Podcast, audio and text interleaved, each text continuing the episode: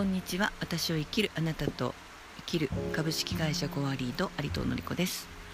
えー、今日は埼玉県の、えー、アライブというね宿泊施設に来ております。ここに、えー、仲間たちが20人ほど集まって昨夜は忘年会をしておりまして、えー、そのうち10人ぐらいがねそのまま泊まり込んだという場所からです。すぐ横に小川が流れていて今ベランダからその小川を見ながら話をしてますが小川の、えー、水が流れる音も聞こえてますでしょうか、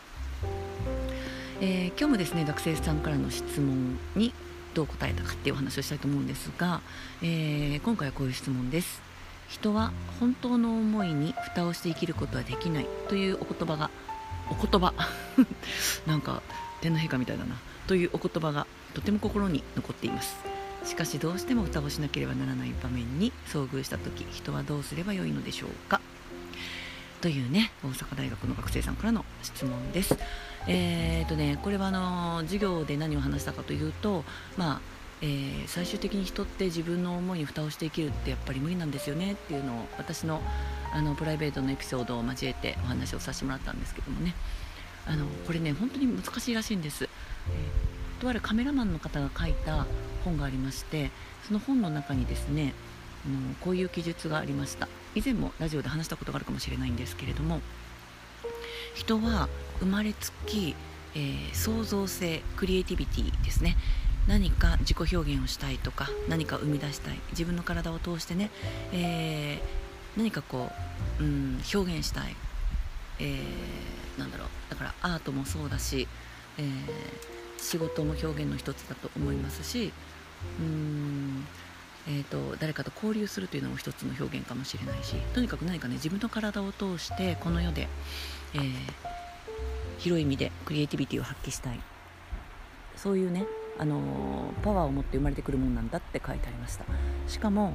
そのパワーはですね、えー、プルトニウム級の爆発的なエネルギーを持ったものだそうです。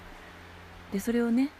えー、それに突き動かされて私たちは一生ね、えー、過ごしていけるぐらいのエネルギーだそうなんですね。プルトニウムの創造性、えー、クリエイティビティへの欲求か。それを持ってくると。ただ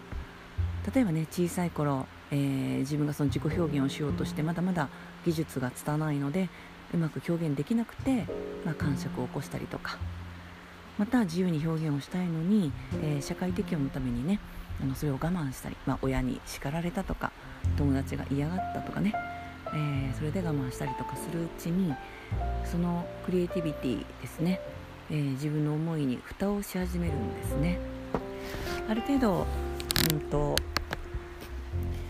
それでも練習を続けていったりとか、えー、自分の意思を通し続けていくともしかしたらそれは花咲くこともあるかもしれないんだけど大抵の大人というのがねあの蓋をしてしまっているんじゃないかなと思います。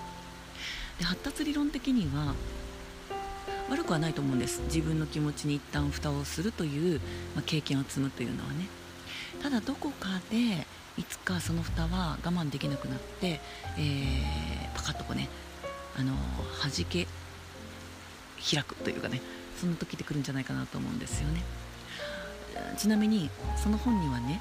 そのプルトニウム級の、えー、クリエイティビティを発揮しないとどうなるかというと,、えーと、自分自身の健康を損なうこともあったりとかあと人のに対する妬みそねみ、えー、足を引っ張るみたいなねそういったものに、えー、なってしまうというね、まあ、こじれちゃうってことですよね。なので下手でもいいし周りから、まああのー、バカにされてもいいので自分がやりたいということをある時から勇気を出してね発散していくって大事ですよというような内容だったと思います。それは本当にすごくそう思います、えー、私自身はうーんと自分でやりたいことをやってきたんだけれども、えー、40歳になる手前ぐらいまでそれでもこう人に合わせすぎたりとかして、えー、発揮しきれない部分をね大きく抱えてたんですよね。それがあることがきっかけにバーンとこうね あの蓋を開けることになったっていう話を、まあ、大学ではしましたという背景があります、はい、言いましたねさっきね。さて、えー、人は本当の思いに蓋をして生きることはできないという言葉がとても心に残ってますがどうしても蓋をしなければならない。場面に遭遇した時どうすればいいでしょうか、えー、私はこう回答しました。生活をしているとそういう場面は多々訪れることでしょうと。で私はそういう場合なるべく自分の正直な思いを尊重しようと思っているんですがやっぱりねいろんなお付けがあったりとか、えー、タイミングがあったりとかで蓋をしなければならない場面だと判断することもあるんですよね。その時は自分が何を願って蓋をしたのかもしくは何を恐れてつまり何が嫌でえー、今やることで恥をかくのが嫌なのか人から煙たがられるのが嫌なのかっていうね、まあ、これは恐れですよね。何が嫌で何を恐れて、えー、蓋をしようとしているのかっていうのを確認し、えー、その上で蓋をします。でその後その恐れは乗り越えられるものなのか恥ずかしいなっていう気持ちはそんなに考えなくていいって思えることなのかとかね。あと人に煙たがられるなみたいな恐れはじゃあそうじゃない方法は何だろうとかって考えて、えー、自分の素直な願いを叶える方法がないかということを考え次回同じ場面が来たらトライしてます人生はそんなことの繰り返しで生きるのが上手になっていくものなのかもしれませんと回答させていただきましたつまり自己表現しないっていうのを選んだ時はなぜ選んだのかっていうところをねまじまじと見るようにしていますでそこに恐れがあるようであればその恐れとねどう向き合おうかなとかね、えー、その恐れはあのー、思い込み取るに足らないことだっていうことを見抜くっていうこともするかもしれません、えー、そんなことをねお話しさせていただきました。あじゃなくてね回答させていただきましたという話です。はい。というわけで私たちの中にあるプルトニウム級のクリエイティビティへの欲求2022年思いっきり爆発をさせていきたいなということも思っています。ではでは。